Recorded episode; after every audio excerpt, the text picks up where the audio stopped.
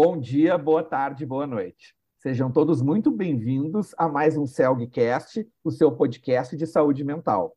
Os CELGcasts do Centro de Estudos Luiz Guedes. Para quem ainda não conhece, o CELG foi fundado em 1959, reúne psiquiatras, psicólogos e diversos profissionais da área de saúde mental e é focado principalmente em promover capacitações e cursos principalmente na área de psicoterapia, mas em outros também. Vocês podem nos visitar lá no www.celg.org.br. E a entrevista de hoje ainda faz parte da série Vamos à Jornada do CELG 2022, que vai ocorrer agora, de 4 a 6 de agosto, em Gramado, no Hotel Serrano, evento presencial. A temática geral do evento vai ser sobre resiliência, encontros e desencontros, uma temática essencial hoje no dia da época de pandemia, de crises financeiras, crises políticas, crises de valores. E o assunto de hoje faz parte de uma das conferências homenagem do evento. Vai ser uma homenagem ao Aaron Beck e ao Paulo Knapp, no sábado de tarde, 6 e 15 da tarde, e a gente vai entrevistar a responsável por essa atividade, a psiquiatra Melanie Pereira. Ela é terapeuta cognitivo-comportamental, além de psiquiatra, é uma das pioneiras aqui no Brasil na organização de eventos, sempre em contato com diversas referências teóricas e técnicas da TCC no mundo todo, mas especialmente em relação à família Beck.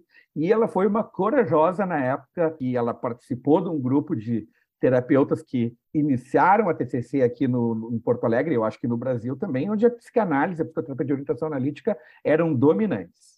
Além disso, a, Melanie tem um logo muito diferenciado nas redes sociais dela, que é uma mistura de Kandinsky e Miroca. Eu acho que vocês também têm que dar uma olhada depois. Melanie, muito obrigada por teu tempo e pela tua disponibilidade. Eu que agradeço esse convite, né, de poder ter essa oportunidade de fazer uma, uma chamada para esse evento tão importante que é a Jornada do Céu. Excelente. Tem um, e tem um outro eu fiz a minha formação em psiquiatria na Universidade Federal do Rio Grande do Sul e o CELG mora no meu coração, digamos assim. que bom saber disso. Entre tantas as perdas da pandemia, a gente teve uma perda dupla, um duplo desencontro, duas perdas técnicas no mundo das TCCs. Uma em nível global, o Aaron Tankin Beck, que faleceu em 1 de novembro de 2021, fundador da TCC, o pai da TCC, TCC tem padrinhos, tios, enfim, mas o Beck foi o pai da TCC, alguém que chegou aos 100 anos de idade, formou milhares de psicoterapeutas e seria um dos cinco principais profissionais que influenciaram as psicoterapias em nível global. E o outro em nível nacional, o Werner Paulo Knapp, mais conhecido como Paulo Knapp, foi o primeiro presidente, hoje é atual, da Federação Brasileira de Terapias Cognitivas no Brasil, e faleceu em 10 de janeiro de 2022. Uhum. Na época trabalhava com a parte de TDAH, álcool e drogas, se aproximou da parte de TCC, fez um livro muito importante na parte psiquiátrica e o CELG também tem um agradecimento específico ao CNAP, porque o, o, ele e o professor Cordioli, há muitos anos atrás, fizeram um curso de formação e extensão de TCC no CELG, que eu fui aluno também. Melanie, nos dá um panorama de como é que tu vai abordar esse assunto que tem aspectos cognitivos, emocionais, enfim, para todos nós aqui de, do Rio Grande do Sul, de Porto Alegre do Brasil.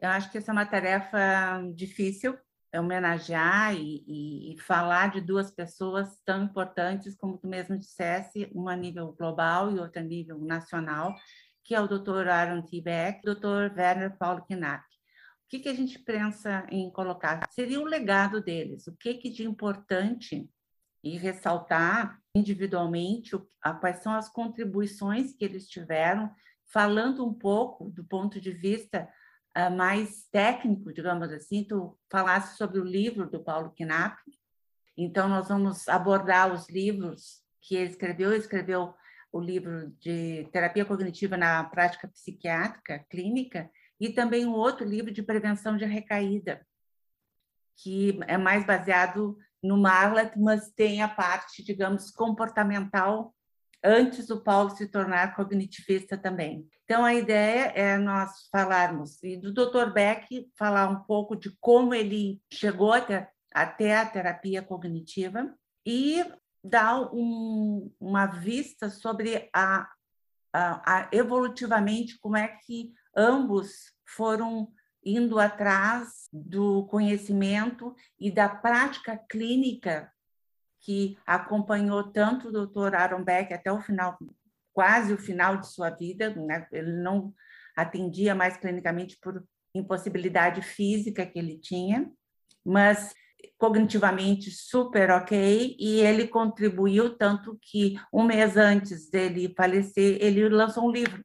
E o Knapp também é um, um, um colega que sempre curioso, sempre disponível e também muita força e muita curiosidade acadêmica, incansável, e que infelizmente teve sua vida interrompida. Pena que ele não chegou aos 100 anos como o Dr. Aaron T. Beck. Mas, basicamente, fazer um, tentar fazer jus do ponto de vista acadêmico, intelectual, com a, qual a contribuição que ambos tiveram, tanto a nível Dr. Beck internacionalmente e como ele é considerado, e eu vi várias pessoas falando que, em termos de século XX, século XXI, ele é considerado uma das pessoas mais importantes dentro da área de saúde mental, ousando fazer um contraponto com a contribuição de Freud no uhum. século XVIII e século XIX. Uhum. Né? Então, não é pouca coisa. E o Paulo, parceria, nós realmente trouxemos, fizemos a formação em terapia cognitiva comportamental no Instituto Beck, só que aí nós, nós éramos solitários, então nós fizemos uma força-tarefa, conseguimos com que Instituto Beck viesse até nós, que foi uma coisa única no mundo, não sei como a gente conseguiu. Se formou um primeiro grupo de pessoas, entre eles o Dr. Elismar Reis de Oliveira, o Dr. Christian Christensen, a Carla Bica, a Margarete Silveira, uhum. da, da PUC. Então, uma turma que realmente parece que nós conseguimos alcançar o nosso objetivo.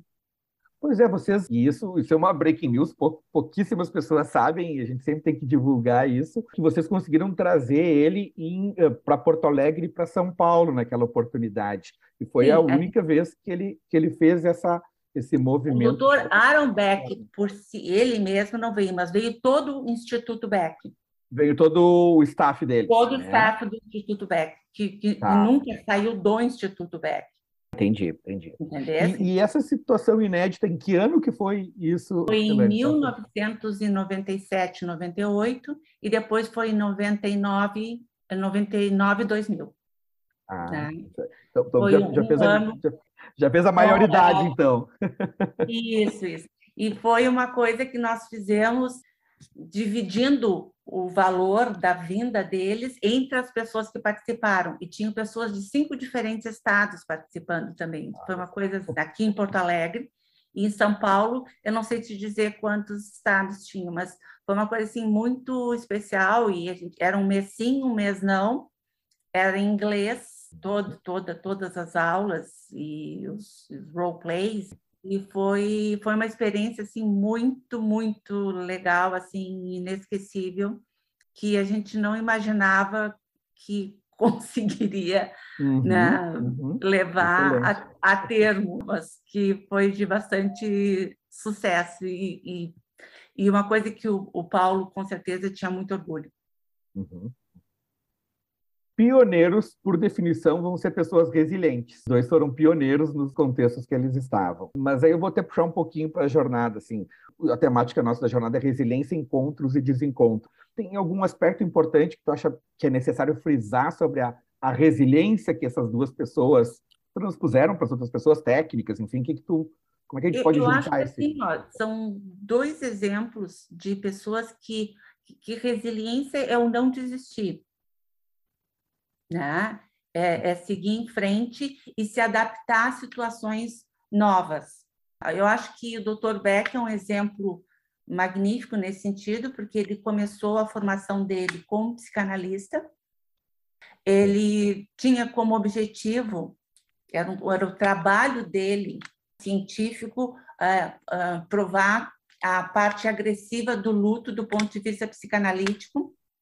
E a partir daí, cientificamente ele foi encontrando uma maneira, um viés negativo na maneira como os, os, os pacientes se retratavam e ele clínica na sua clínica começou a fazer uma uma reestruturação, tentar uma reestruturação cognitiva desses pacientes, colocando o, os pacientes verem o todo, não só o que a depressão traz, que é esse viés negativo, mas também Sim. ver no aqui agora como é que as pessoas estavam e se, e se colocavam, e com isso ele percebeu que os pacientes melhoravam.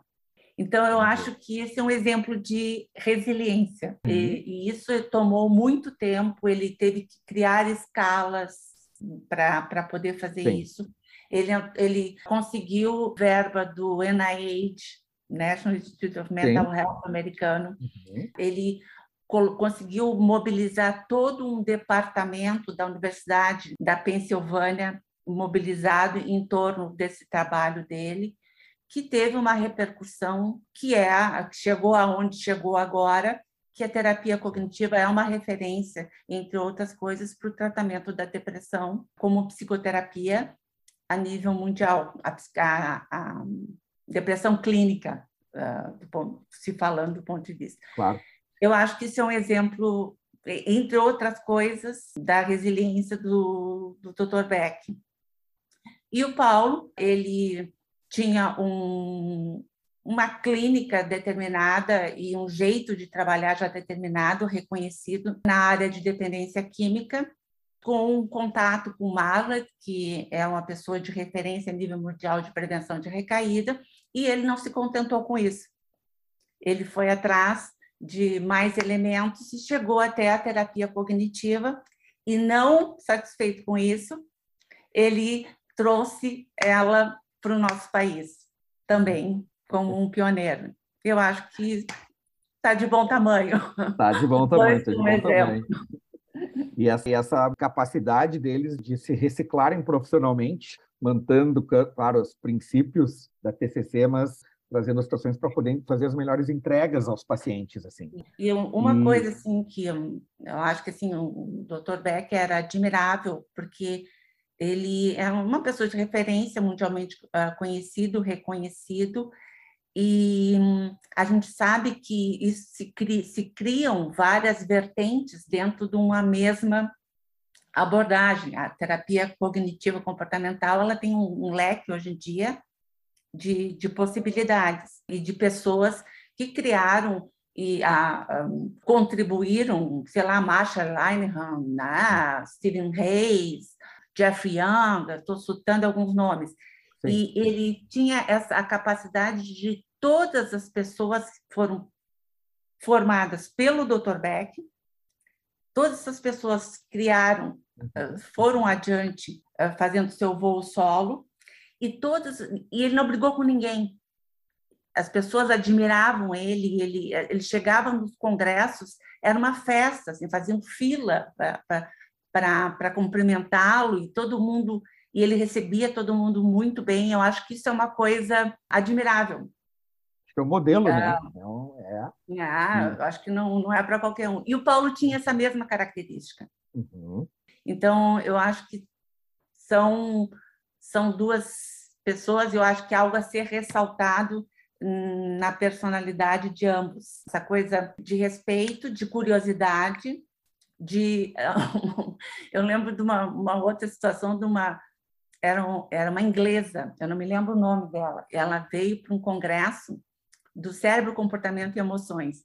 E ela uhum. me veio assim indignada não sei porquê assim tu acredita que, que, que, o, que sabe o, o doutor Aaron Beck? Ele pegou, ele leu um artigo meu e me deu sugestões. Esse velho não para nunca. Assim, e, ele, e ele, na época, devia ter, sei lá, uns 95 anos, entendeu? Então, e, e, ele era assim, ele lia e, e, não importava quem, eh, ele recebia e, dava é, retorno. E, e, acho que isso é uma característica também do, do KNAP dentro do trabalho dele. Dois modelos, assim, não só modelos técnicos, mas modelos de convivência, de outros aspectos de, de e personalidade. De exemplo né? de liderança. Tem, liderança. Uhum. E agregação, né? agregar, gerar consenso. E agregar pessoas e, e de conseguir criar um, uma impressão global de, de empatia e de, e de respeito pelo, pelo outro, sem abrir mão de uma certa, também dos seus pontos de vista. Eu ia te perguntar do legado deles, o que, que eles iriam falar provavelmente para novos psicoterapeutas hoje, mas eu acho que tu já me respondeu isso nos, nos teus últimos 5 a 10 minutos. Nós estamos no finalzinho, Melanie. Tem alguma outra coisa que tu gostaria de dar esse fechamento ou deixar algum spoiler aí, algum gostinho? Olha, eu, eu, gostaria de convidar todo mundo para ir ver a mesa redonda. Eu acho que a gente vai falar e a gente tem uma surpresa que é um vídeo que, que nos vai ser enviado pela doutora Judith Beck, que é uma surpresa para mim também, eu não recebi ainda. Né?